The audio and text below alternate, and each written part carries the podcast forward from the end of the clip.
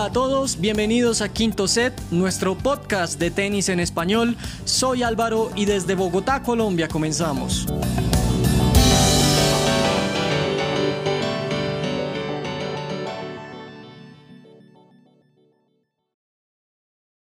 Bueno, hola, ¿qué tal a todos nuestros seguidores, seguidoras de Quinto Set?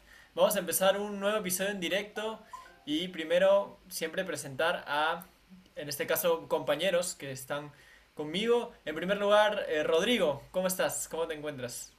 ¿Cómo está, don Guillermo? Muy bien, muy contento de estar aquí con ustedes en eh, un episodio más. Saludar a todos y a todas eh, los y las que nos hacen el favor de vernos, de escucharnos. Así que aquí estamos listos ya para platicar de tenis, como siempre. Y también desde Colombia, un gusto que vuelva a estar con nosotros. Álvaro, ¿cómo estás? Guillermo, Rodrigo, gracias a ustedes por eh, pues, otro episodio más de Quinto Z, a todas las personas eh, que nos escuchan y con ganas de hablar de tenis, que es lo que más nos gusta hacer. Sí, por supuesto, porque ya ha iniciado esta gira de arcilla, una gira muy bonita, muy interesante, de muchos grandes torneos. Y bueno, para repasar un poco rápido lo que ha sucedido esta semana con torneos donde de repente no ha habido tantos tenistas top 10, más en Charleston, por ejemplo, que estuvo Paula Badosa, Ons Jabur, y al final terminó ganando Belinda Bencic la final, su primer título después de la medalla, el oro olímpico de Tokio. Entonces vuelve a, ganar un título y bueno, ahí otra jugadora más a tomar en cuenta en esta, en esta gira. Ons Jabur en la final y en Bogotá, ¿no? Justo de repente Álvaro nos puedas hacer un comentario que bueno, la alemana Tatiana María, ya de 34 años, ganó el título a Laura Pigossi, la brasileña, que llegó a su primera final. Y bueno, la máxima favorita, defensora del título, Camila Osorio, quedó en semifinales, pero igual creo que está teniendo un buen año y creo que en esta gira de arcilla podemos esperar bastante de ella. Sí, pues eh, realmente eh, terminó otra edición del WTA de Bogotá, nuevamente un gran torneo. Eh, lamentablemente para nosotros locales, pues María Camila Osorio no pudo defender el título, tuvo bastantes molestias durante la semana que se agravaron en su partido de semifinal, en su pierna izquierda, eh, y pues finalmente cayó eh, en ese partido. Esperemos que sea simplemente una molestia y que no afecte el desarrollo de la temporada. Un gran torneo de todos modos en Bogotá. Eh, como siempre, pues hacer un WTA en Colombia es un desafío. Em, pero la Copa Colsanitas y como, y como tal, Colsanitas como patrocinador todos los años, eh, no solo en los torneos, sino con deportistas, eh, pues tratan de, de, hacer que el deporte siga creciendo en Colombia. Y pues nada, felicitaciones a Tayana María, una gran campeona, un muy buen partido de tenis vimos en la final. Y pues nada, esperar que el otro año vuelva a defender su título y eh, pues que también este, esta temporada pues no sea el único título que tenga. Sí, muy buenos partidos también. la semifinal, por ejemplo, entre Laura Pigossi y Diana Strems. No, entre. Sí, e, esa, perdón por la, confusión. Fue cuartos de final, me parece. Entre Pigossi y Astremska. Sí, fue también muy bueno. Que de hecho la brasileña salvó algunos match points en contra. Sí, tres. Y también fue uno de los mejores partidos del torneo. Creo que había un buen nivel y ojalá que siga así el torneo, que el próximo año también vengan grandes figuras. Por la parte del ATP, en Marrakech ganó David Goffin y también en una final de Serve Boots, como se le llama, eh, Opelka le ganó a, a John Isner en Houston. A ver, ¿qué, ¿qué, comentarios hay? De repente, Rodrigo, hemos visto que no hay muchos tenistas top esta semana, pero bueno, ahí Goffin que supo ser top 10, ¿no? Y lo de Opelka que, bueno, sobre polvo de ladrillo también un poco interesante.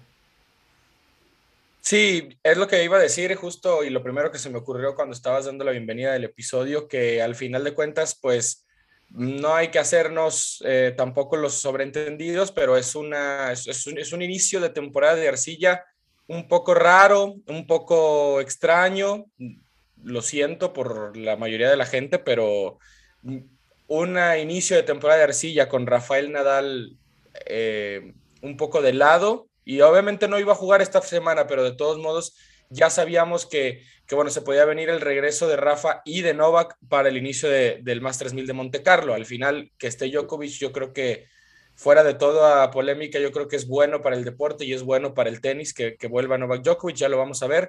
Pero sí, al final es, lo que decía, es un inicio un tanto extraño porque al final de cuentas, bueno, no vimos a, muchos jugadores tan importantes, ya lo vamos a ir eh, detallando, pero no estará Daniel Medvedev tampoco. Entonces, ha sido un inicio un tanto, un tanto extraño, quizás eh, se se añoran o se extrañan esos em, tiempos donde este tipo de torneos era sobre todo para los jugadores latinoamericanos, ¿no? Sobre todo para los eh, argentinos, quizás por ahí a lo mejor también algunos otros españoles que pudieran dar em, también pues algunos pasos para conseguir algunos títulos y ahora parece que la gira de arcilla está un tanto abierta, ¿no? Al menos en este tipo de torneos que, que en el que no va a haber tantas figuras o tantos top ten, pues parece que va a estar un poco abierta, ¿no? La sorpresiva derrota de Félix Oyer Aliasim, por ejemplo, también en este, en este torneo. Eh, no sé qué tanto podemos rescatar o no el regreso de Cristian Garín, que por ahí también tuvo un, en, el, partido que perdió, tuvo una polémica ahí también por un punto que le quitaron, algo por el estilo, entonces, eh, pero consiguió una victoria importante también, entonces, bueno, eh, eso fue lo que se me, se me ocurrió, que fue un inicio un tanto entre raro, un poco extraño, que no sabemos muy bien por dónde pueda ir, pero bueno, eh, ese fue el inicio que tuvimos y, bienvenido sea, creo que ahora sí viene lo bueno ya. Sí, por supuesto, y algo que comentaste que era con lo que voy a empezar, esa como incertidumbre de que va a ser la gira de Arcilla, sobre todo también por lo que mencionaste, que hay varios lesionados, no solo, bueno, Medvedev y Rafa ya los teníamos ahí, pero esta semana se confirmó lo de Berretini, que ya se perdería, me parece, hasta toda la gira. Vamos a ver si llega Roland Garros, pero me parece que está muy difícil.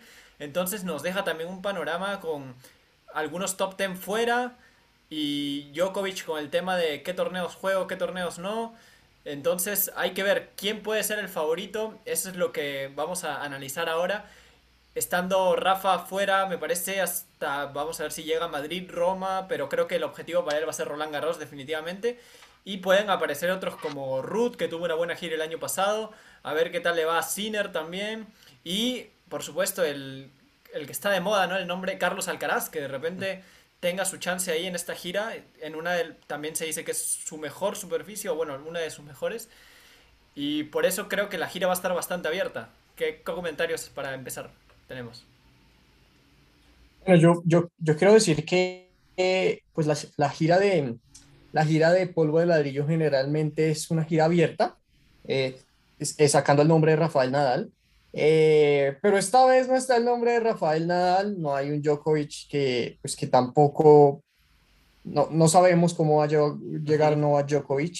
Entonces va a ser una gira de polvo de ladrillo totalmente abierta, va a ser una gira de polvo de ladrillo que nos va a poder mostrar eh, quizás buen tenis, un tenis muy parejo, torneos y victorias sorpresivas. A mí no me, no me extrañaría y no se me haría raro que los tres Masters, Masters 1000 previos a Roland Garros tengan tres ganadores diferentes y puedan ser sorpresivos. Eh, tengo muchas ganas de ver cómo responde Carlos Alcaraz a esta gira de polvo de ladrillo, porque como lo decías, Guillermo se habla muy bien de su juego en, en arcilla. Como buen español, eh, tiene que ser eh, maestro en esta superficie. Eh, y pues em, quiero verlo cómo responde, cómo juega en esta superficie, cómo responde allá a entrar a torneos con un favoritismo, porque lo he escuchado y lo he leído eh, bastante, que es uno de los favoritos, digamos, ya para, para la semana que viene en Monte Carlo, por obvias razones. Y pues ya que a ti te tengan en un panorama tan joven, a pesar de que ya hayas probado eh, la victoria, ya, ya, ya, te cambia completamente el chip, porque ya no estás jugando a mirar, bueno, ¿qué hacemos? Eh, cómo nos va en este torneo y si no nos va bien, pues hay más torneos, sino que ya te tienen una vara un poquito más alta y ya te exigen un poco más. Quiero también ver a Djokovic, quiero ver cómo está físicamente, que es un punto eh, importante. Yo, creo que pues físicamente él es de los mejores de, de, de, de, la gira en cuanto a su compromiso físico, por no decir que el mejor, eh, y su cuidado también. Eh, cómo está de timing, cómo están sus golpes. Va a ser un inicio de temporada formalmente para él. Eh, pero sí, como decía Rodrigo, me uno, eh, tener a Djokovic en el circuito es mucho mejor. Es algo necesario, polémico, guste, no guste, eh, cause dolores de cabeza o cause felicidad, Djokovic es uno de los mejores jugadores de la historia y tenerlo en el tenis, yo creo que saca más provechos que cosas negativas. No, y es que, o sea, imagínate que sin Rafa, sin eh, Medvedev, todavía le, agregarías que otra vez tampoco estuviera Djokovic, tampoco va a estar Berretini, o sea, ¿qué te queda? En, el buen sentido, o sea, guardando eh, con mucho respeto para los otros jugadores, pero al final de cuentas necesitamos, o bueno, no necesitamos, sino que el tenis, creo yo, necesita también tener figuras. Ya hemos dicho que, que el tenis, o sea, el deporte está por encima de cualquiera, pero también, claro que siempre viene bien que estén los máximos referentes presentes. Entonces, yo creo que por eso es, es importante que, que, vuelva Djokovic y, y, creo que lo positivo para él es que no viene de una lesión, no viene de algo, algo más complicado que sea lo que le haya, que no le haya permitido jugar. O sea, todos sabemos por qué no ha jugado, pero, y, sí ha dicho él también que ha sido muy complicado, pero yo creo que el, el Masters 1000 de Monte Carlo es el, el la gran oportunidad para que Djokovic también se empiece a mostrar cómo está. Y al final podríamos tener unos cuartos de final excepcionales con precisamente con Djokovic y con Alcaraz, uno para saber qué tan bien está, el otro para seguir demostrando que puede jugar contra los jugadores más importantes y que como dice Álvaro también que puedes que sabe cargar con el tema de ser favorito, que sabe eh, sobreponerse a los reflectores, a las cámaras, a todo esto, que yo creo que lo ha hecho bastante bien. Eh, entonces, está muy interesante el, el Masters 1000 de Monte Carlo. Djokovic habló mucho de los problemas que toda esta situación de, de la vacuna le ha traído. Se refirió, pues claramente han sido problemas fuera de cancha, pero se, recibió, eh, se refirió mucho al, al factor mental, a cómo ha sido emocionalmente una situación desgastante, una situación dura para él. A mí me, me, me, me, da mucha curiosidad ver cómo reacciona el público, cómo reacciona el ambiente tenis al tener una figura que es uno de los mejores de la historia, pero está en una posición bastante delicada en estos momentos, siendo claros. Entonces me gustaría reaccionar. Yo, creería que el público se va a volcar a favor de Djokovic, eh, pero esto también juega, eh, va, va, va, a ser en, en mi concepto un factor decisivo porque Djokovic ahorita está en un valle mental, tenísticamente yo creo que va a volver y, seguirá siendo Djokovic. pero, pero ese factor va a ser el que va a decidir cómo la balanza se va a orientar más. Yo también digo lo mismo y también ver cómo está a nivel de físico y a nivel de ritmo. Creo que a pesar de estar bien físicamente, que no haya estado de baja por lesión, sino por obviamente los temas que ya conocemos, me parece que si bien, o sea, está bien físicamente, creo que llevar ritmo siempre es importante, igual sea en, en otra superficie, igual, eh, por ejemplo, que se haya perdido o no la gira de, de, pista dura, pero igual creo que es importante que tengas cierto rodaje para que en partidos que sean de mucho ritmo, creo que le, le sería quizá ya mucho más fácil quizá ir a fondo o ir de 0 a 100, ¿no? De, de, un momento a otro y creo que sí le va a afectar un poco, también por el cuadro que le ha tocado, por ahí algunos rivales que le podrían complicar un poco, aunque la verdad siendo Novak Djokovic creo que sí es el favorito justamente para llegar a esos cuartos de final que la verdad con el sorteo quedan el enfrentamiento más esperado seguramente, ¿no? Con Carlos Alcaraz. Pero sí siento que hay que ponerle ahí un un asterisco, ¿no? A ambos, ¿no? A Djokovic, creo por el tema del ritmo, que no ha, solo lleva un torneo en el año y donde cayó ahí con Vesely, que fue una total sorpresa. Y Alcaraz, que tampoco sé tan seguro, ¿no? Porque igual, aparte de los rivales, sabemos cómo, cómo le irá también con la superficie, cómo llega también del título en Miami. Creo que ninguno de los dos está tan seguro en, ese, en esa ronda de cuartos de final que se espera. Bueno, de todos modos, eh, yo creo que va a ser un comercio interesante, va a, va a, ser un comienzo de temporada formal de polvo de ladrillo interesante. Monte Carlo año tras año para mí es sacando los cuatro campeonatos mayores, es de mis torneos favoritos. Las canchas, las vistas, eh, las el ambiente es muy, muy chévere. De esos torneos que uno dice, es clásico, No es el Master 1000 más grande, es más, creo que es el que tiene el film más pequeño junto con Paris-Bercy, pero, pero es un torneo muy bonito y es un torneo que se disfruta mucho entre los jugadores y entre los fanáticos. Entonces, son de esas semanas que, que uno espera. Y que hace, que hace poco, digo, Guille, no sé qué, qué más quieres que, que, platiquemos, pero dentro de todo este inicio también de, de Arcilla, vi un comentario que me pareció muy acertado, de repente no sé si por logística pues no pueda dar, pero que nos hace falta un WTA 1000 en Monte Carlo también, creo yo, que sería muy positivo verlas también a, a las jugadoras en, en, un lugar tan especial para el tenis y para la arcilla como lo es Monte Carlo.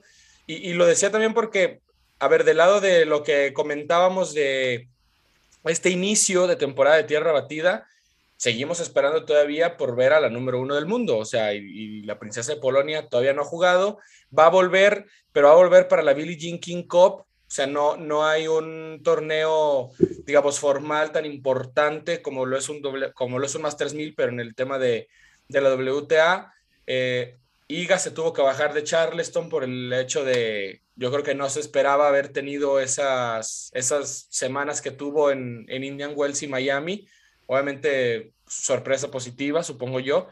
Eh, no hemos, no hemos eh, habrá que esperar, mejor dicho, también para volver a ver a Osaka. Ya pudimos ver a Paula Badosa, que, que tuvo ahí, por ahí algunos problemitas, creo, también. Ya lo comentabas tú, Guille, Belinda, pero, pero todavía hacen falta, ¿no? Creo yo, eh, que, que, se venga esta horda de jugadoras y, tenerlas presentes después de Miami. Entonces, a, a, eso es a lo que quería agregar también el hecho de que va a ser un inicio un tanto raro, porque bueno, habrá que esperar también para ver a, a las mejores de la WTA también.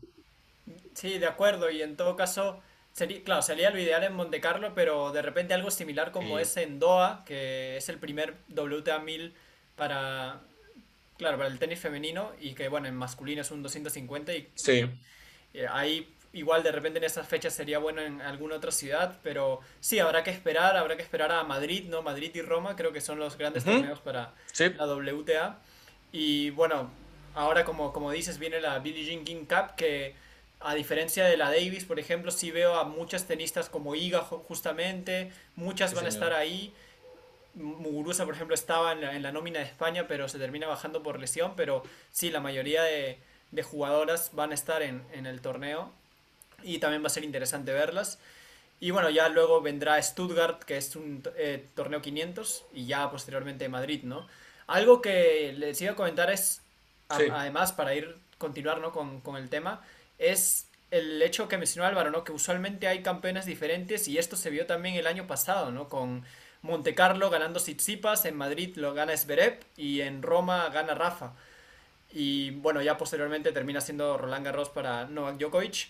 Pero esto marca un poco que sí, eh, no debería sorprendernos también que este año suceda lo mismo y justamente hablando de dos de esos protagonistas que no llegan en buen momento, como son Zverev y Tsitsipas, que defienden bastante en esta gira, ¿cómo los ven para estas semanas que vienen?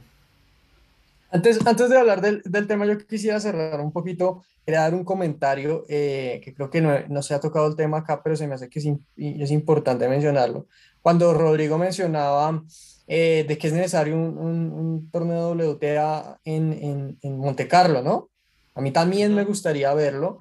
Eh, se me hace muy importante lo que ha hecho la WTA para tratar de equiparar, no digo, sino como de igualar el entendimiento del conocimiento del tenis femenino, al igual que el masculino, y darle la misma eh, popularidad y alcance. Y se me hace que un punto importante fue el cambio que hubo eh, en el 2021 cuando se pasó de las categorías de torneo que eran Premier Mandatory, Premier 5 y Premier Qué a confusión. darles a pasar a WTA 1000, WTA 500 y WTA 250. Se me hace que es un, es, es un cambio importante porque ayuda a que las personas que quizás no siguen mucho el tenis femenino, pero sí lo hacen con el tenis de la ATP, eh, pues tengan un mayor entendimiento de cómo, cómo, cómo funciona el, el, circuito femenino, el circuito de las mujeres y cómo eh, y qué torneos son más importantes que otros, qué torneos tienen un mayor peso y esto a fines de popularidad, de crecimiento, de que otras ciudades empiecen a coger torneos que, que saben que, pues que tienen una relevancia dentro de la WTA, es importante. Problema con Mónaco es que es un lugar tan pequeño que ni siquiera puede tener un fin completo para, para un torneo para los hombres. ATP, sí. Entonces, eh, pues ojalá, ojalá se pudiera dar. Yo sí lo veo bastante complicado. Es complicado, pero ojalá, digo, eh, ¿cómo, lo diría? No sé si habría que hacer ahí como una especie de ajuste en un calendario, es decir, como para darle una semana al WTA 1000 y que luego continúe con el Masters 1000. No sé si me voy a entender, que es una, algo que se me ocurre a mí que pudieran hacer el tema de ponerse de acuerdo y así Monte, y a Monte Carlo yo creo que firmará con los ojos cerrados porque luego se convierte, lo pasas de tener una semana a que sean prácticamente hasta dos semanas y media con todo y las cuales, ¿no? Entonces yo creo que, que, eso es algo que se pudiera hacer. Obviamente luego tienes que poner de acuerdo con dónde dejas a Charleston y dónde dejas al torneo de Bogotá y qué haces con ellos, pero, pero bueno, creo que algo, digo, dentro del tema algo así se podría hacer. De lo que decía Guille, ¿hoy vas a decir algo más, Álvaro? No, de acuerdo, yo creo que es posible, pues esperemos. Acá el tenis es tan loco y salen tantas decisiones que hasta Piqué ahora es el dueño de, uno de los torneos más importantes, pero pues ojalá eh, pasen cosas buenas. Sí, y de lo que decía Guille, yo creo que es que otra vez, no, no es porque quiera ser repetitivo, pero eh, entra dentro de lo que justo decía que es un inicio raro, extraño, que, no sabes qué esperar realmente, porque bueno, eh, lo que, y un poco también lo que decía Álvaro, normalmente en, se trataba de ver quién le hacía frente a Rafa. Vamos a decirlo como es, vamos a decirlo como es, porque es, o sea, no, no, no porque seamos o no del barco de, de, de Rafael Nadal, lo que ustedes quieran, pero era o sea, se abría el telón de la temporada de Arcilla, listo, es la temporada de Rafael Nadal. Es que, es que era tan sencillo como saber que Roland Garros ya lo tenía asegurado. Conde de Godó también. Ajá. Y entre Madrid, eh, entre Monte Carlo, Monte Carlo ya lo tenía asegurado. Era disputar Madrid y Roma, que fijo uno de los dos ganados. Era una barbaridad. O sea, realmente la competencia era por ver quién llegaba a las finales en estos torneos. Es algo que, yo de esto sí estoy seguro que esto no lo volvemos a ver. La dominancia que tuvo Nadal tanto tiempo en, muchos de estos torneos es algo impresionante y es algo que a futuro el panorama de la gira de polvo de ladrillo la va a hacer mucho más atractiva. Se me hace a mí. Es que porque van a haber torneos competitivos y más sorpresivos. No, y, justo y justo para allá iba porque eh, eh, iba, iba a decir eso precisamente que que esta temporada de, de Polvo de Ladrillo, digo, al final por ahí han surgido algunas fotografías de Rafa que ya estaba en el gimnasio, etcétera, etcétera. Entonces, al final yo no estoy tan seguro de perder igual Barcelona y que en el mejor, mejor de los casos podría volver para Madrid, sobre todo porque no se ha bajado de, de Madrid. Entonces yo creo que podría volver para Madrid pero aún así nos quedan Montecarlo y Barcelona, que es lo que decía Álvaro, era también, entre comillas, de cajón que los pudiera ganar Nadal, ¿no? Entonces, yo creo que el hecho de que no esté Rafa, en su momento va, va a ser irónicamente que se valore todavía más justamente lo que hacía Nadal, porque los torneos se va, se va a demostrar lo difícil que es eh, tener un dominio sobre la arcilla cuando no esté Rafa. Y, creo que este puede ser el caso porque lo que decía Guille, en teoría, cuando siempre se hablaba de, bueno, de Roland Garros y pasaban los últimos años, y desgraciadamente tenemos que seguir quitando a Dominic Thiem de la lista de candidatos porque no está, al menos para competir en la élite. No me quiero imaginar a alguien con la mala suerte de Thiem, o sea, que le tocó eh, ausentarse cuando mejor pudo haber dominado el circuito, lo digo de verdad, lo, pudo haber dominado. Eh, el, o sea, el camino al número uno estaba hecho para Dominic Thiem antes que para Daniel Medvedev. Pero bueno, ya podremos hablar luego de, la mala suerte de Thiem en todo un episodio, pero creo que nos da hasta dos para hablar de todo lo que ha tenido que pasar Dominic Thiem. Pero eh, siempre era como, bueno, Rafa, obviamente Djokovic es el que mejor ha competido contra Rafa eh, en arcilla. ¿Y quién? Y bueno, y te sacabas de ahí, de, bueno, Tsitsipas, porque también hizo una final en Roland Garros y también se le da, entre comillas, bien la arcilla. Y bueno, Zverev, que también tiene un par de eh, Masters Mira en arcilla. Yo no veo a nadie claro como para que digas, yo le voy a poner la ficha a este. Y si me apuras, me atrevería a decir que veo más probable que Djokovic pueda ganar torneos a pesar de la falta de ritmo que trae, porque es un monstruo y porque es el diablo y porque ya sabemos que cuando hace clic, buenas noches a todos, entonces yo veo más probable que Djokovic vuelva bien, o sea, encuentre ritmo dos, tres partidos y luego se convierta en el favorito mientras llegue Rafael Nadal. Después, en segundo lugar, sí pondría el Caraz. Y no sé si hasta tercer, cuarto o después pondría a Zverev y Tsitsipas, porque con lo que han mostrado este año, no me dan a mí ninguna certeza de decir, bueno, pueden eh, apostar por cosas serias en la temporada de arcilla. No, tengo ninguna garantía con ninguno de los dos. Totalmente. de acuerdo, Álvaro. A ver, luego yo.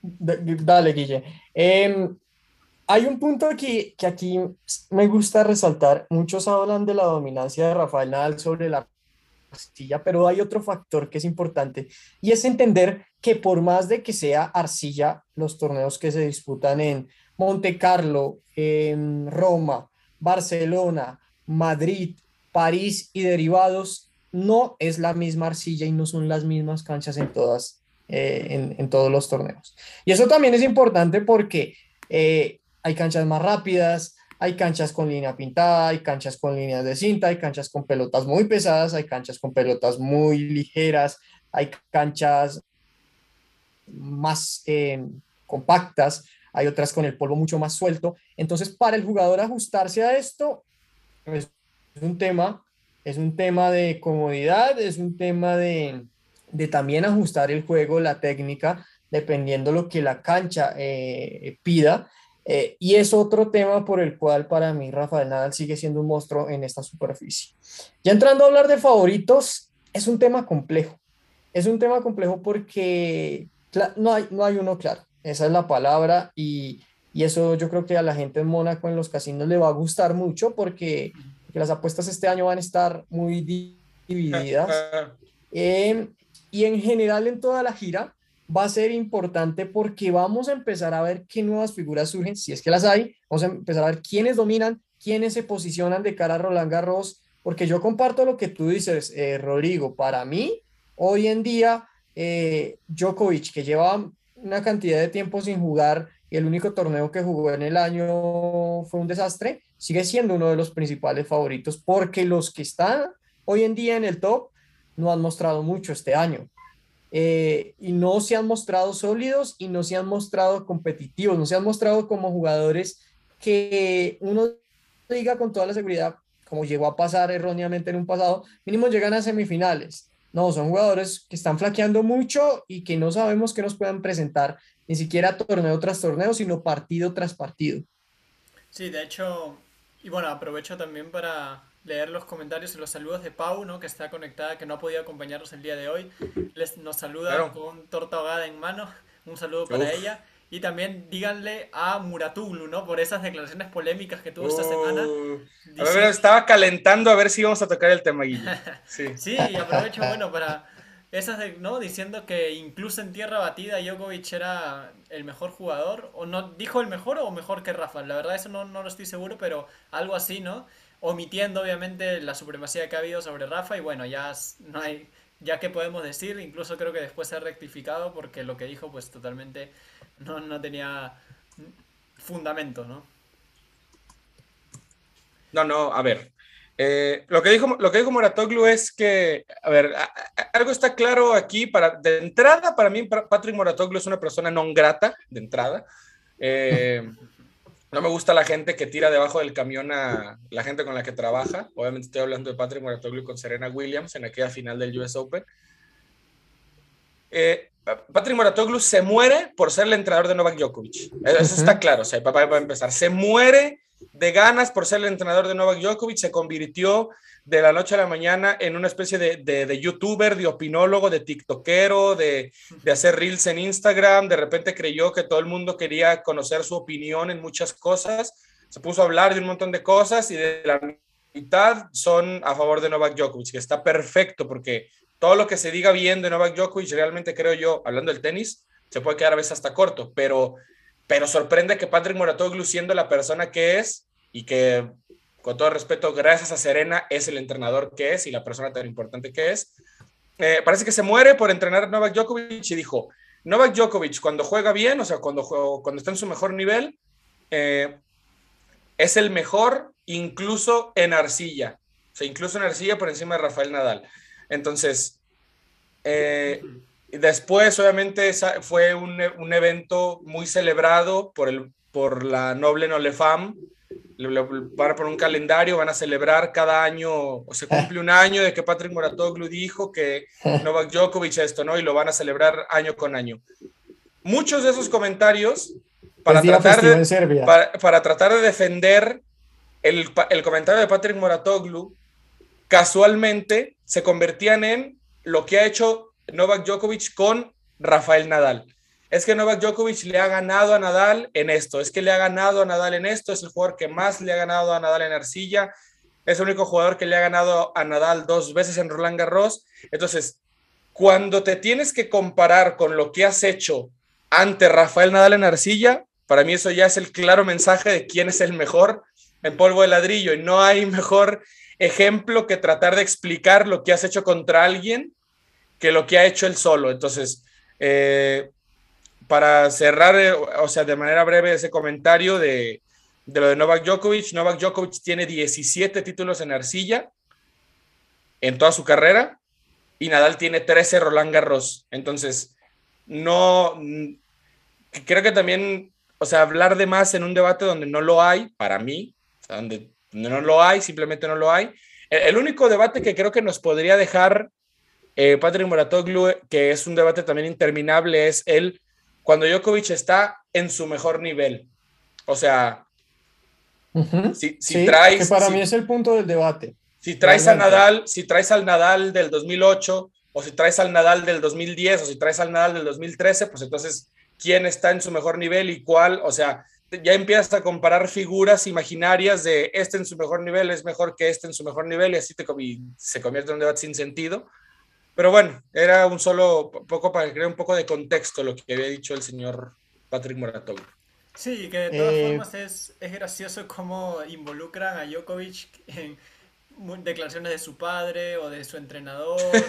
Pobre, sí. Y siempre está en el punto y muchas veces él no declara nada, ¿no? O nada y termina peor parado. Y termina peor parado que todos los demás. Y es el que se ve más perjudicado, ¿no? Pero bueno, otro, otro capítulo más, ¿no? Que le, que le toca, o bueno, a Djokovic estar en, en boca del debate. Y ya para continuar un poco con lo que veíamos viendo, con nombres, yo sí muy de acuerdo en que este año no vemos a Esverebo a Tsitsipas sólidos como para a ganar por ahí títulos en Masters 1000 y sobre todo de cara a Roland Garros. Pero a ver quiénes vienen detrás. Por ejemplo, yo veo a Casper Ruth con chances. Casper Ruth, sí señor. En Monte Carlo y Madrid. Vamos a ver qué tal le va ahora. Creo que su gran deuda quedó en Roland Garros, que el año pasado con toda la expectativa que había se quedó en tercera ronda. Pero además de él veo por ahí a, bueno, Alcaraz ya está en, o sea, entre los debates, ¿no? Entre, pero creo que Yannick Sinner también, por ejemplo, puede hacer cosas interesantes. Vamos a ver cómo cómo le va. Y creo que si Félix muestra esa versión de los primeros meses del año, lo que hizo en Australia, en la ATP Cup, hasta el título en Rotterdam, creo que también puede estar en esa, en esa pelea, creo que puede ser protagonista, porque eh, esa versión que mostró me parece que está para pelearle a, cualquiera, ¿no?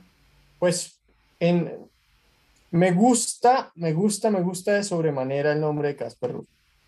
Me parece que... A mí también que es un jugador que en cualquier momento nos puede dar una buena sorpresa, así como lo hizo Alcaraz, y más en esta, en, esta temporada de polvo de ladrillo. Yo lo quiero dejar ahí. No quiero decir nada más, no me quiero apresurar, no quiero dar motivos de un por qué, sino que es un jugador que dentro de los jóvenes ha mostrado eh, progreso, evolución y consistencia. Y eso es importante.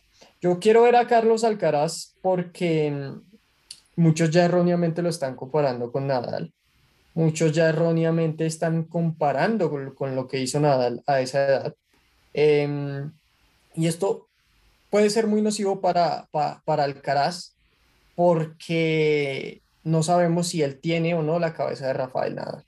Puede llegar a tener los golpes, la movilidad, la defensa, un ataque impresionante, em, pero la cabeza ya sabemos, yo creo que la experiencia y el tiempo nos ha dicho que, que es uno de los golpes más importantes que tiene este deporte. Entonces, es mejor no hablar de más, es mejor ver cómo, cómo, cómo trabaja su, su temporada, una temporada en, de polvo de ladrillo en la cual España tiene los ojos puestos sobre él como el posible sucesor de un legado que para mí no tiene sucesor. Em, entonces, es interesante, son de esos fenómenos que uno quiere empezar a ver y analizar para ver cómo reacciona, qué tan positivo puede ver lo que ya se está hablando. La prensa muchas veces, la, muchas veces la embarramos en este sentido. Eh, lo que hacemos en vez de ayudar es destruir las carreras de los jugadores. Em, pero ya, lástima que Berretini no está, lástima que, que está lesionado porque siempre en esta temporada, siempre es un jugador eh, que, da, lucha, con el cual em, los jugadores no se quieren topar porque es un jugador de esos que genera descanse, de, desgaste físico y mental. Yo, lo que quería, eh, creo que vale la pena hablar eh, un poquito más de Casper Ruth. Yo sí me voy a tomar el, atrevimiento de, de hablar un poquito más de él. Y, lo, digo eh, en el, buen sentido. Y otra vez, no es porque quiera traer otra vez a Nadal a la conversación, pero es tan complicado dominar en arcilla, o sea, es tan complicado tener buenos resultados en arcilla y, lo voy a llevar a, lo más grande que hay, al Olimpo, me, voy a ir hasta allá. Mm, Pete Sampras en su carrera hizo una semifinal de Roland Garros. Fue todo lo que hizo, una semifinal de Roland Garros. Ganó un par de títulos en Arcillo, pero. Bueno, pero es que el juego de Sampras, nada que ver con arcilla. Estoy totalmente de acuerdo, pero justamente eso voy, de lo complicado que es dominar en arcilla. Y estás hablando de que Pete Sampras fue uno los jugadores más dominantes en su época, sino que el más dominante en su época, y aún así su tenis no le dio para, para eso llevarlo a la arcilla. A mí se me hace que es más complicado dominar en pasto por la naturaleza de la superficie. Porque es y, porque, es más corta, además. Brutal, no, pero. porque es una, o sea, que es una temporadita corta. Ese es el punto al cual quiero llegar. Es más complicado dominar el tenis en pasto, pero profesionalmente para un tenista es más complejo dominar en arcilla, porque es que la temporada de arcilla son meses, son meses. Entonces, si tú quieres ser un jugador dominante en una temporada, tienes que mostrar un excelente nivel durante meses. Si tú dominas en, césped, con dos semanas te basta, ¿sí? Con que juegues un torneo de antesala, bueno, ahora la temporada se extendió la temporada de pasto y ya no son cuatro semanas, sino son cinco semanas, pero es una temporada relativamente corta en la cual un jugador juega dos o tres torneos, no más. En arcilla tú juegas mucho. Sí, puedes jugar eh, muchos. Mucho y lo, y, lo que dices, eh, eso ya implica no solo una buena preparación, una constancia. Sabemos que los partidos en arcilla son más desgastantes mentalmente porque son más largos, generalmente. Eh, físicamente también son más desgastantes porque a diferencia del pasto, eh, eh, pues la arcilla está hecha para que el jugador corra más, para que también tenga mucho más fuerza y más técnica en los golpes. Entonces, sí es una superficie en la cual si tú quieres llegar a dominar, profesionalmente hablando, es más compleja que que el pasto por más de que en mi criterio el pasto es una superficie, es, la más brutal. Sí, de, de, acuerdo, de acuerdo en eso, solo no, no, me quiero desviar tanto de, al tema del que iba, lo que voy es, eh, y, ahorita, y ahorita llego ahí. Pete Sampras ya lo dijimos, por ejemplo, McEnroe nunca ganó, un Roland Garros tampoco. me, me, estoy yendo a los grandes escenarios, grandes jugadores, etcétera, etcétera. Para lo que voy es, es tan complicado eh, sobresalir o, llevar tus, mismos resultados a la arcilla, que de repente cuando hay un jugador que tiene buenos resultados en arcilla, ¿qué se dice? Ah, es un arcillista y es un especialista en arcilla. A ver, no, a ver, yo, creo que eh, simplemente hay jugadores que son más jugadores que otros y no es que, lo, no es que se hagan especialistas en o que sean jugadores de una sola superficie. Y creo que es un discurso que le han cargado, siento yo, de manera un tanto injusta a Casper Ruud, donde lo han tratado de catalogar como, ah, es que Casper Ruud es, un jugador de arcilla, solo porque tuvo eh, una buena seguidilla de, de, unos títulos, ya nos eh, ahondará un poco más en el tema Guille, y, a partir de ahí mágicamente se convirtió en un jugador de arcilla, como que si salen, levantas una piedra y sale un jugador de arcilla. Entonces, eh, yo creo que a, lo que voy con todo esto es que Casper Ruud es un jugador que tiene tan buen tenis que puede tener buenos resultados. A ver, la primera final de Casper Ruud en un Masters 1000 fue en Miami, fue en, fue en canchas duras. Entonces, es, es, un jugador tan bueno y un jugador que sabe adaptar su, su, su tenis tan bien, que es un jugador que, lo que te puede dar buenos resultados, tanto en canchas duras como en canchas de arcilla, es así, o sea, hay que, ver, hay que verlos también así, a ver, ¿dónde está, dónde está Denis Shapovalov? ¿Qué ha hecho Denis Shapovalov en arcilla, por ejemplo? Para mí, para mí la figura del especialista es una figura que se extinguió hace bastante tiempo en el tenis y especialistas quedan dos, eh, dos o tres y uno de ellos es Dustin Brown, que uno solo lo, lo escucha eh, cuando, cuando, cuando llega a Wimbledon, ¿no? Eh, pero la figura del especialista se extinguió hace mucho tiempo con lo que para mí ha sido una de las peores movidas que ha tenido el tenis profesional y es el hecho de acelerar el pasto, el, acelerar el pasto, acelerar las canchas lentas y ralentificar las, las canchas de pasto. Para mí esto le hizo daño al tenis como deporte, sí fue un buen comercial porque permitió eh, que los mejores jugadores del mundo no solamente fueran especialistas en una superficie, sino que compitieran a lo largo de todo un año en diferentes, eh, en diferentes superficies. Eh, no me acuerdo quién fue el que dijo hace unos años que si ese cambio en la superficie no se hubiera hecho nada, nunca hubiera ganado Wimbledon y Federer nunca hubiera ganado Roland Garros, porque el cambio sí fue drástico y el cambio permitió que especialistas fueran competitivos en otras superficies. Incluso Nadal, recordemos Nadal en los comienzos de su carrera era un jugador que no se llevaba muy bien con el pasto y muchas veces se pensó que no iba a poder ganar en Wimbledon, pero estos cambios sí hicieron que las canchas fueran mucho más parejas, que el jugador no tuviera que hacer muchos cambios tanto en su preparación física como en su técnica para tratar de llegar a unos buenos resultados. Y bueno, ¿a qué voy con esto? Voy con esto a que hablar de hoy por hoy de un jugador especialista no tiene sentido porque simplemente la formación de los jugadores profesionales hoy en día es muy similar para que puedan competir en todas las superficies porque las superficies lo permiten. Ya no es que si tú vas a competir en pasto, pues tienes que tener una empuñadura totalmente diferente a si lo vas a hacer en polvo de ladrillos, no. Ya si se hacen son pequeños ajustes, pero no ajustes muy grandes tampoco en la movilidad. Em, y esto hace que los jugadores sean totalmente competitivos. Para mí el, el tema de Casper Ruth es un tema mental. Tú bien lo dijiste. Su primera final importante fue en Miami, ¿sí? Eh, y si uno ya quiere ver, es pues que claramente hay jugadores que se sienten más cómodos en unas superficies que, en otra, que en otras, pero no significa que sean especialistas, porque si fuera un especialista, estoy seguro que nunca en su vida pasaría de una primera o segunda ronda en otro torneo que no fuera en, en, en, en canchas de clay, pero esto no pasa, entonces ya la figura de, de especialista para mí muere ahí.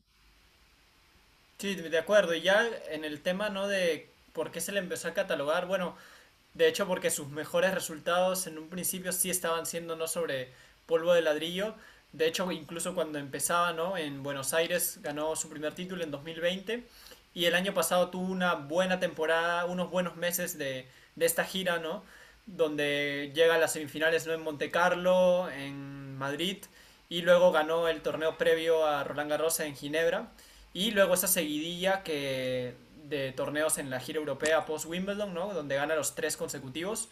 Y a partir de ahí sí un poco se, se ganó ese, ese, prejuicio. Además también esa polémica con Kyrgios en, en 2019, ¿no? Que fue en Roma, me parece. Claro, y ya con eso también Kyrgios siempre hablando, ¿no? O sea, soltando comentarios, ¿no? También creo que eso influyó un poco. Pero ya a partir de, esta, de la segunda parte del 2021 y ya con esta final en Miami, pues nos confirma que no es solo un jugador que pueda destacar en, en, arcilla y creo que para esta gira llega con mucha confianza. Lo que sí, bueno, ahora creo que ya tiene, y más con los jugadores que están lesionados, es uno de los que cuenta como favorito, entonces vamos a ver cómo gestiona eso, a diferencia, por ejemplo, de otro que para demostrarlo bien, no le hemos mencionado hasta ahora, que es Rublev, por ejemplo, que de repente no tiene tanto por ahí presión, ¿no? Porque no se le considera tan favorito y eso que es top 10, ¿no? En cambio, Ruth sí. Entonces vamos a ver también cómo gestiona eso. Yo creo que sí se le puede dar bien, pero va ahora, las expectativas con él ahora son más altas. Rublev que le ganó a Rafa en Monte Carlo el año pasado y luego se echó a dormir y dijo, listo, ya, ya cumplí, Que, vengan las canchas duras otra vez. Y a ver, porque él también, bueno, defiende, esa final de Monte Carlo eh, Rublev, entonces hay que ver, pero eso es a lo que voy, o sea, ¿dónde están todos esos jugadores en arcilla y qué es lo que han hecho? O sea, ¿cuáles han sido sus argumentos para decir que son unos jugadores completos? Lo digo en el buen sentido, o sea, sin ánimos de tampoco tratar de exhibir, pero a ver, por ejemplo, otro, gran ejemplo, otro buen ejemplo era, era Shapovalov y por eso lo mencioné hace, hace rato. ¿Qué ha hecho Shapovalov en arcilla? No existe Shapovalov en arcilla. ¿Qué han hecho los demás? O sea, eh, así creo yo que es como vamos a ir aprendiendo lo complicado que es em, poder tener un dominio, poder tener una presencia sólida en arcilla como nos hemos mal acostumbrado en estos años. O Hurkacz también, que de hecho el, año pasado también creo que solo pasó una ronda, me parece, creo que en Monte Carlo o en otro torneo y de ahí todas cayó y bueno, de hecho ahora tiene la chance de sumar más puntos, pero no es su superficie preferida o bueno, no se le han dado los resultados antes, entonces, y, no es, y tampoco se le ha criticado tanto, ¿no? Pero bueno, ahora viendo es una buena oportunidad para él, pero vamos a ver si se adapta bien su juego a, a, la arcilla, ¿no? Bueno, y se acuerdan, hace dos años la final de Monte Carlo fue Fognini con Lajovic. Sí. Que, o sea, hablando de, hablando de multiversos, ¿a, ¿a, dónde nos mandaron? O sea, la verdad, con todo respeto, Fognini y Lajovic, una final de Masters 1000. Pero es que fue un año atípico en todo sentido. Bueno, eso sí. Entonces, era lo justo. Era, no, tenía que, no tenía por qué ser normal esa final. Bueno, es verdad, es verdad, tienes tiene, razón. Pero sí, e, esa temporada, ya que la traes a colación, fue una temporada, a mí me gustó bastante, por, pues primero por la época del año en la cual se presentó, Segundo, por un jugador que también se apagó y es Diego eh, Schwarzman. ¿Qué pasó con el argentino? Sí. Que, eh, ¿Se acuerdan que le ganó a Rafael Nadal en semifinales de Roma? Por fin, sí, después de varios partidos. Fue un gran partido, jugó muy bien, jugó en esa temporada, esa parte de la temporada la jugó de gran manera y se apagó. Y era un jugador que eh, le hacía peso a los grandes en esta época del año y eh, desapareció. Sí, yo, yo quiero ver más bien cómo le va esta vez, porque bueno, llega con una irregularidad, ¿no? Que no le ha permitido quizá estar o lograr buenos resultados, pero yo creo que si está en, si logra ganar confianza, si está en un nivel alto, puede ser ahí alguien que, le puede hacer batalla a los favoritos y más con las bajas que hay, creo que por ahí de repente hacer unos cuartos, no sé si unas semifinales, pero si, como digo, si está en buena forma, sí es alguien también a, tomar en cuenta, ¿no? Eh, hablando de los latinos, también es relevante mencionar a Cristian Garín, ¿no? Eh, yo creo que esta es la parte de la temporada en la cual uno como latino más se ilusiona porque el latino es un jugador de canchas de polvo de ladrillo en su mayoría. Eh, en toda Latinoamérica son las que predominan en los clubes, son en las cuales se entrenan los niños, en las cuales los profesionales se forman y son las canchas en las cuales los pocos torneos eh, profesionales que hay en la región se disputan, eh, exceptuando pues ya los cambios que ha habido en México con, con, pues, con algunos torneos, más relevantemente con Acapulco. Entonces es una temporada que sí ilusiona para, al tenista latino porque es la posibilidad del que está surgiendo mostrarse y del que ya se está consolidando, de empezar a escalar en el ranking y de empezar a tener buenos resultados. Ojalá surjan esas figuras, ojalá eh, lleguen esas victorias y una sorpresa, uno no sabe, que nos pueda dejar con un, con un buen torneo en las vitrinas de por acá, que no todos se lo lleven eh, Europa y sus amigos.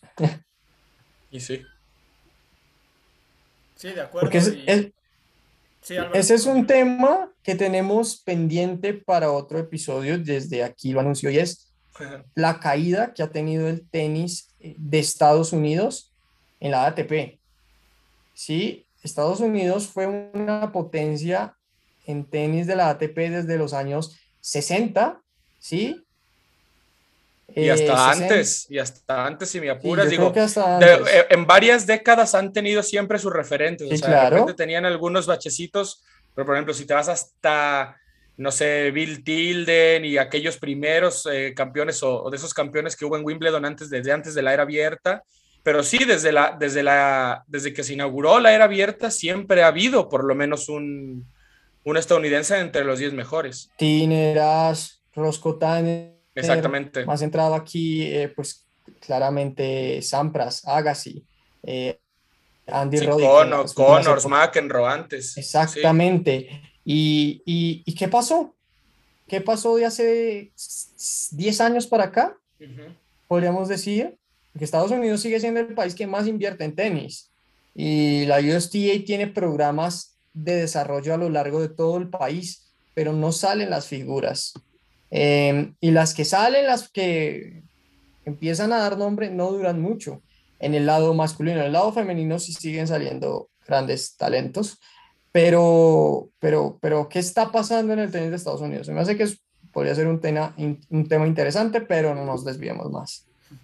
Sí, y de hecho aparecen de vez en cuando nombres que tú dices ya pueden llegar lejos, ¿no? Ahora último, por ejemplo, Nakashima, Brooksby, pero llegan por ahí de repente un techo y parece que, no, no, no llegan a, lo que se promete, ¿no? El mismo, o los mismos Fritz, Tiafo, que cuando surgieron se decía que podían ser al menos ahí top 10 o algo más.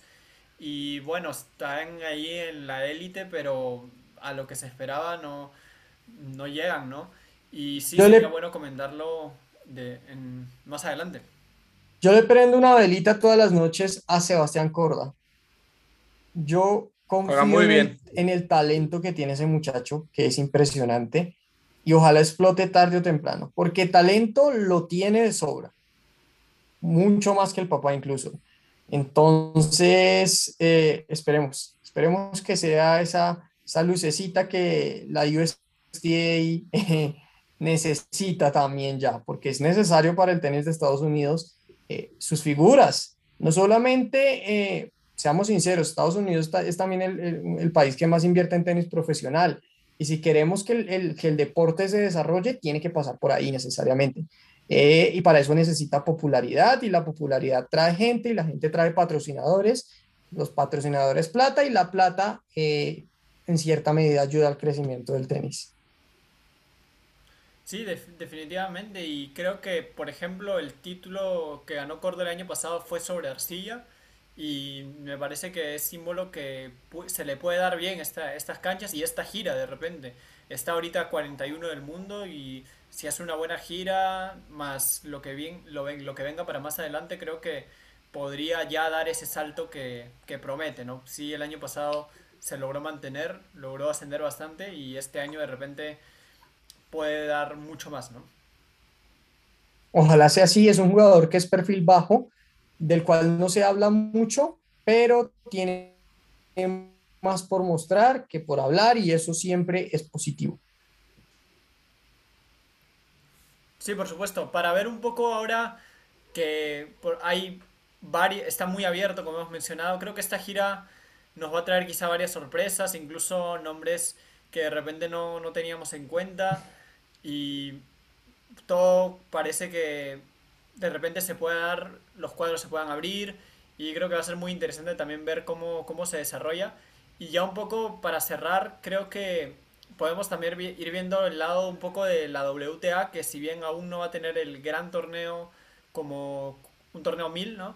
Creo que podemos ir viendo cómo o qué jugadoras puedan ser favoritas, ya además de la número uno del mundo que ha demostrado ya que con el título que tuvo en Roland Garros, con lo que hizo el año pasado en Roma, que sería la máxima candidata.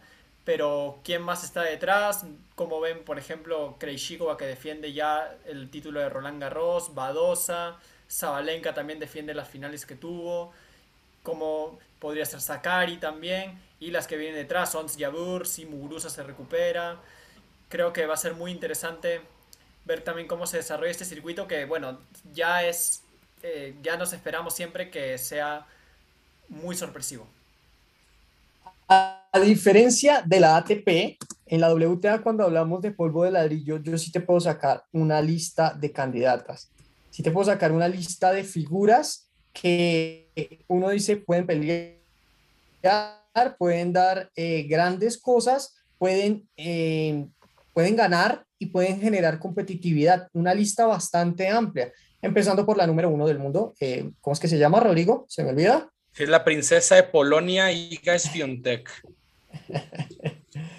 Iga eh, es un portento y, surgió en polvo de ladrillo. Eh, y es una superficie en la cual ella se siente muy cómoda. Dio el gran salto de que ya no es una, de que no es una jugadora de que ganó Roland Garros y se desapareció, sino que ahora es la número uno del mundo. Y pues claramente cuando vuelve esta temporada, cuando vuelven estos torneos, hay más confianza, hay más ganas, hay más deseos de repetir lo que ya se hizo y esperemos que con IGA sea así. Pero también yo menciono el nombre de Paula Badosa, que también es una superficie en la cual ella se siente muy cómoda. María Zacari, les puedo mencionar también a Onsjabur, como bien lo mencionaste, Garbiño Muguruza, si, si, si físicamente se encuentra bien, también es una candidata. Eh, también por ahí está Jenelena Ostapenko, que está intentando resurgir y que es una eh, superficie en la cual es peligrosa. Eh, y bueno, ya como se pueden haber dado cuenta, a diferencia de cuando hicimos este análisis en el lado de la ATP, aquí sí ya hay varios nombres y aquí ya se pone un poco más complejo el panorama porque son nombres que se destacan en esta superficie. Yo, por lo menos, de mi lado, yo siempre que llega la, la, la temporada de, de, arcilla, yo siempre me ilusiono con Garbiñe Muguruza. Siempre eh, estoy atento a lo que puede hacer, ojalá que el físico le dé. Eh, y siempre es una jugadora que a mí me gusta disfrutar, por, me gusta verla jugar en esta superficie porque uno la disfruta, disfruta su tenis aquí. Pero eh, claramente para mí todos los reflectores van a estar eh, puestos sobre lo que haga IGA, sobre cómo su número uno la afecte o la beneficie y sobre cómo empieza a trabajar en una superficie en la cual ella es, la que mejor se siente. Para mí el número uno le cayó de perlas en el mejor momento porque está entrada en una en, en la parte del año en la cual ella más cómoda se siente, entonces va a poder hacer muy buenas cosas. Yo tengo tres nombres más de los que dijo Álvaro, porque para mí las, las, tres principales ya las dijo él, ya las dijiste tú también, Guille, que son obviamente Iga, Paula Badosa y María Zacari. Yo, si tuviera que poner fichitas, las ponía con ellas tres. Ahora, eh, de las otras tres que yo mencionaba, quiero ver cómo vuelve a la arcilla Naomi Osaka. Tengo muchas, muchas ganas de verla en arcilla porque es una, es una superficie que no le ha entregado tantos dividendos como sí lo ha hecho la superficie de canchas duras. Entonces tengo muchas ganas de ver a Naomi Osaka. No digo que va a ser favorita, digo que tengo ganas de verla para ver cómo se desenvuelve.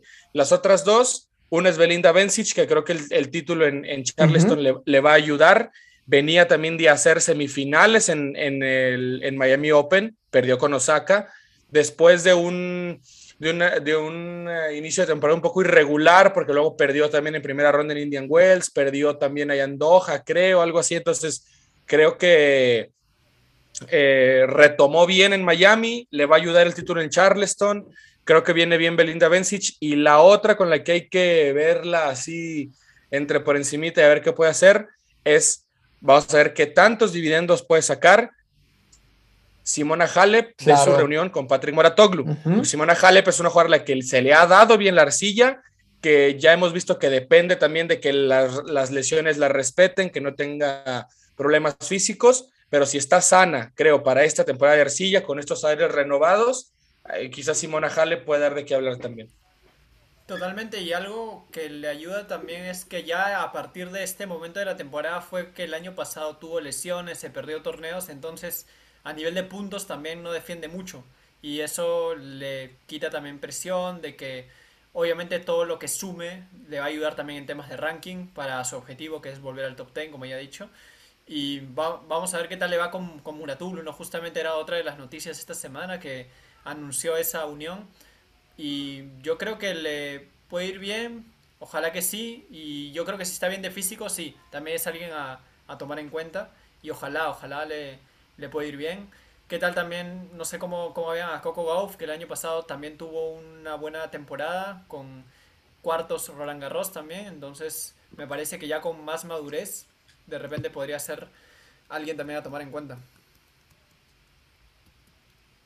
Coincido totalmente en, el nombre de Simona Halep, creo que se me escapó, eh, porque sí o sí es una jugadora que ha luchado, desde que comenzó su carrera, ha luchado por tratar de meterse ahí, ha buscado todas las alternativas posibles para ser competitiva, sigue teniendo ese deseo, sigue teniendo esas fuerzas y esa combinación con Moratoglu pienso que puede traerle bien. Ahí hay un, un, choque de intereses porque pues Moratoglu sigue siendo el entrenador de Serena, ¿no? Entonces, no. vamos a ver. ¿No, bueno, ya no? Bueno, eh, eh, desde, hace, desde, hace un, desde hace un par de semanas se creó como este chisme y como este así de, me sonó mucho al terminaron o no terminaron o así, porque Patrick Moratoglu tenía en su perfil de Twitter, de Instagram, eh, Serena Williams Coach.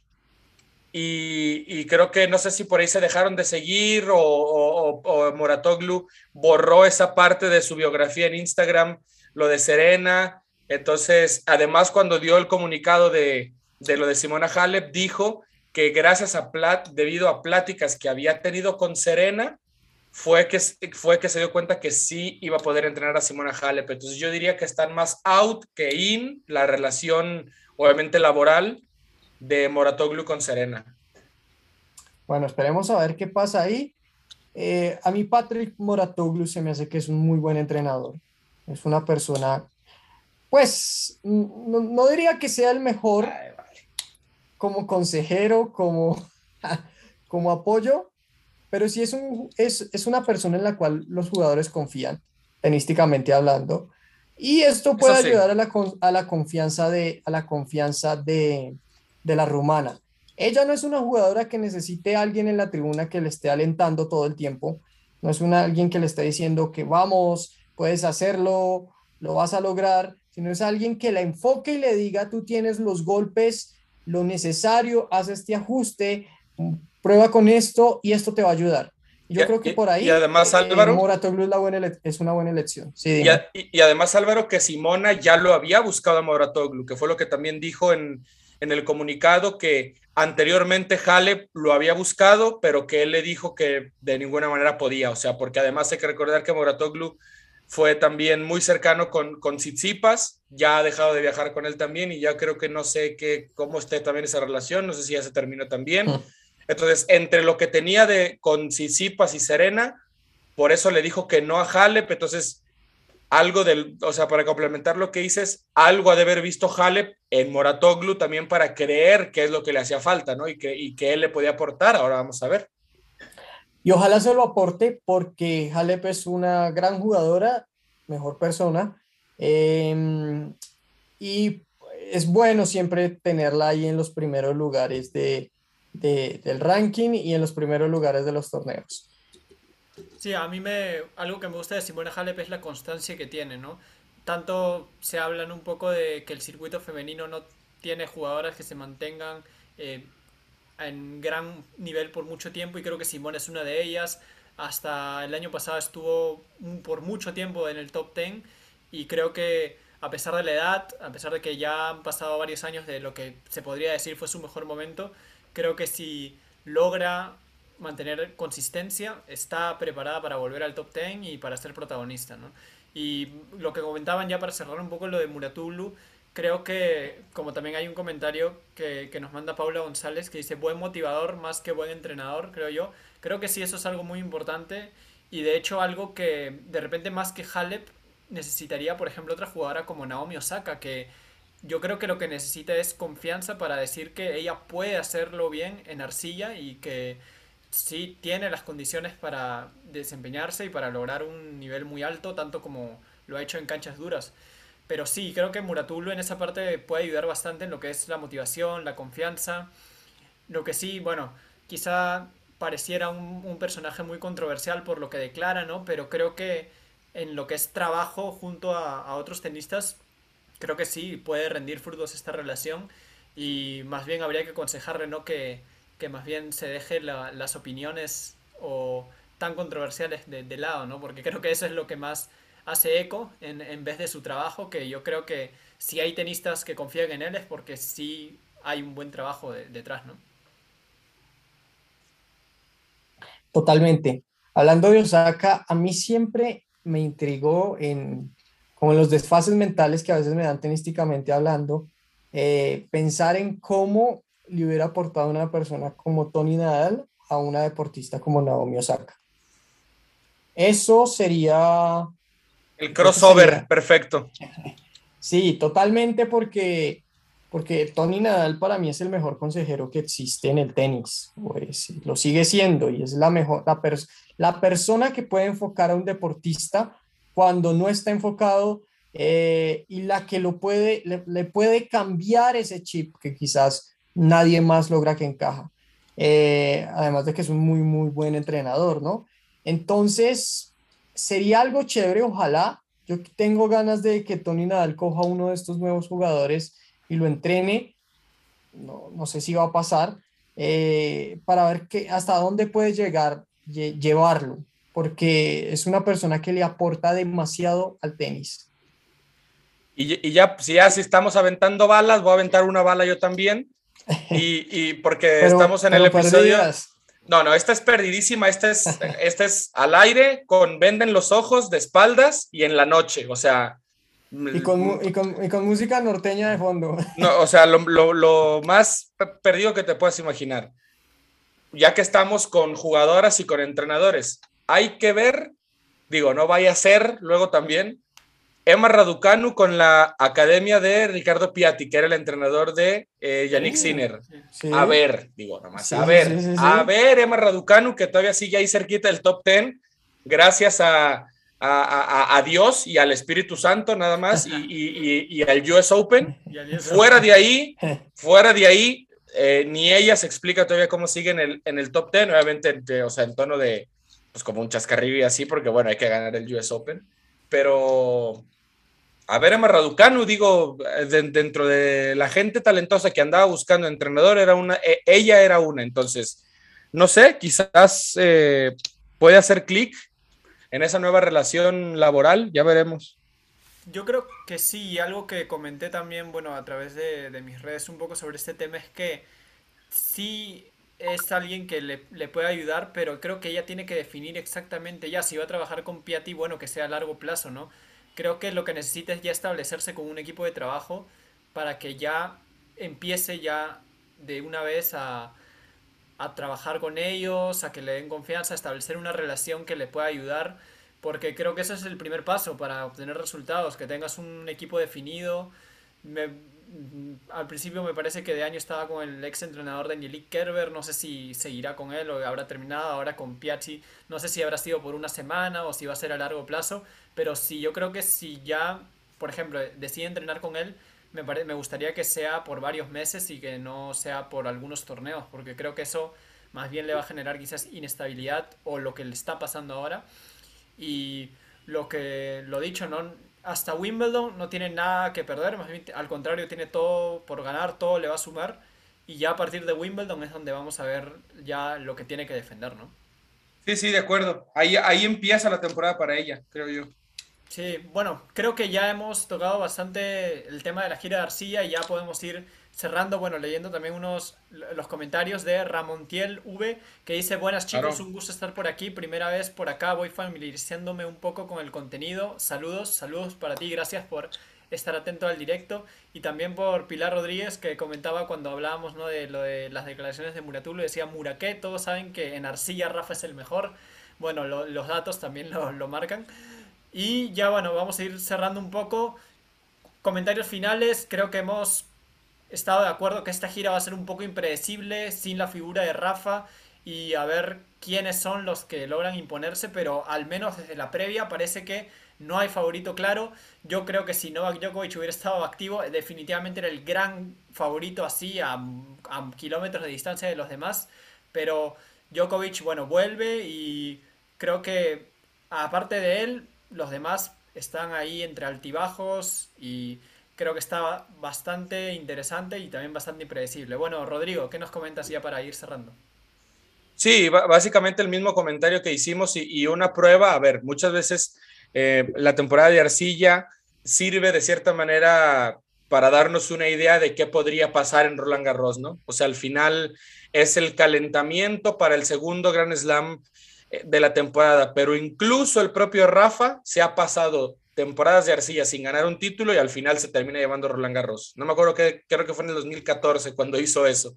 Entonces, ah, si hasta el propio Rafa también de repente ha demostrado que no siempre estas semanas te ayudan a saber cómo va a estar Roland Garros, pues creo que el resto de los que son ya más un poco más humanos o más terrícolas en la arcilla, yo creo que va a ser todavía más complicado. Entonces, de todos modos, me parece que va a ser muy interesante, o sea, a pesar de que va a estar entre extraña, abierta y todo eso, pues va a estar interesante a ver quién empieza a levantar la mano y quién se empieza a apuntar. Yo sigo diciendo que para mí Djokovic es más favorito que Zverev y que Tsitsipas y yo creo que creo que ese ese duelo de cuartos de final a ver si no termina siendo Dan Evans contra Sebastián Corda, pero ese duelo cuartos de final entre Djokovic y Alcaraz puede ser muy representativo de lo que nos eh, puede esperar para el resto de la temporada de Arcilla.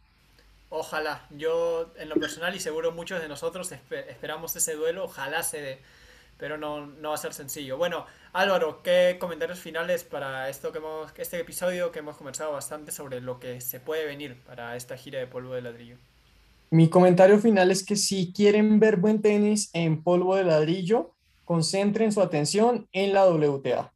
Si quieren ver buenos partidos, concentren su atención en la WTA y si quieren divertirse, concentren su atención en la WTA. Para mí hoy el tenis eh, masculino sobre polvo de ladrillo está en reconstrucción, está iniciando, está buscando figuras, está buscando jugadores que se posicionen y lleguen a ser competitivos en esta superficie y lleguen a llamar la atención.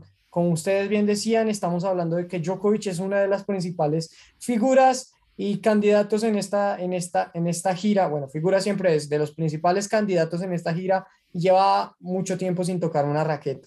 Entonces, eso ya nos dice eh, bastante de, de, de, de, lo que está pasando, eh, el daño que le hizo el señor Rafael Nadal al tenis, em, aquí de, forma muy sarcástica, y de un panorama en el cual eh, pues simplemente no sabemos qué va a pasar. Sin embargo, es la parte más divertida para mí del calendario, las canchas más bellas, eh, donde uno puede ver tenis de una forma diferente para relajarse, con mayor tranquilidad, desestresarse un rato. Me gusta mucho la temporada de polvo de ladrillo y yo creo que eh, si, si empezamos a hacer sondeos también para la gente de las eh, temporadas más divertidas. Entonces nada, a disfrutarla con toda. Eso, a disfrutarla. Ciudades muy bonitas como Monte Carlo, Madrid, Roma. Creo que esta gira nos regala muchos buenos momentos y también partidos que al final del año terminan siendo de los mejores y creo que lo que dice Álvaro es muy cierto, hay que disfrutar de esta gira y también muy interesante no este el comentario sobre que Djokovic estando inactivo es favorito, eso marca un poco cómo está el circuito en este momento y sobre toda esta superficie sobre todo. Creo, muchas gracias por, por haber estado presente. Ya con, de esta forma finalizamos. Ojalá sea un gran inicio de gira. Viene Monte Carlo con ojalá muchos buenos partidos. Muchas gracias Rodrigo por haber estado presente, como siempre un gusto. Sí, un gusto. Gracias Guille, gracias Álvaro también por haber estado en el episodio. Gracias a toda la gente que nos vio, a la gente que nos escuchó. Y, y, nada, aquí vamos a estar. Ahora nos tocaron eh, los roles un poco cambiados, Guille, pero aún así me la pasé muy, muy bien. Así que gracias por haberte hecho cargo como de conducir esto, que creo que quedó bastante bien. Gracias también a ti. Y, nada, como dijo Álvaro, pues a, a, disfrutar esta temporada de arcilla. Recordarles que me pueden a mí seguir personalmente en arroba Rodrigo Camacho-bajo, tanto en Twitter como en Instagram, así nos encuentran y que se unan a la conversación con nosotros. Sí, por supuesto. Muchas gracias, Rodrigo, también por la confianza para estar a llevar a cabo también este episodio. Y por supuesto pueden comentarnos sus opiniones sobre lo que viene, quiénes son sus favoritos, de repente algún nombre que no hayamos mencionado. A todo eso es, es bienvenido. Muchas gracias Álvaro por estar presente, siempre es un gusto. Gracias a ustedes, compañeros. Eh, disfruten la semana de Monte Carlo. Una muy buena semana. Estoy seguro que nos va a dejar bastantes cosas para hablar.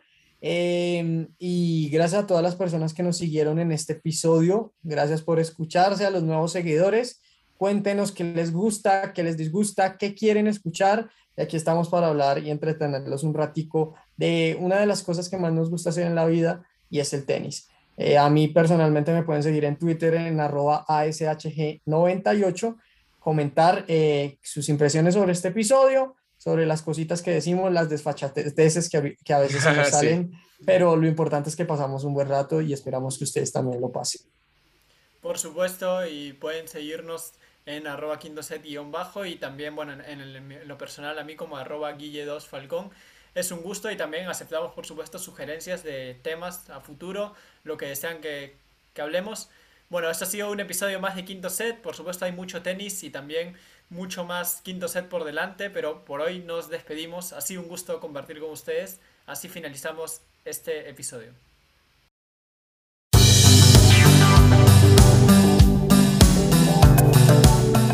Gracias por escuchar Quinto Set. Síganos en Twitter e Instagram como arroba quinto set guion al piso y los esperamos en el próximo episodio.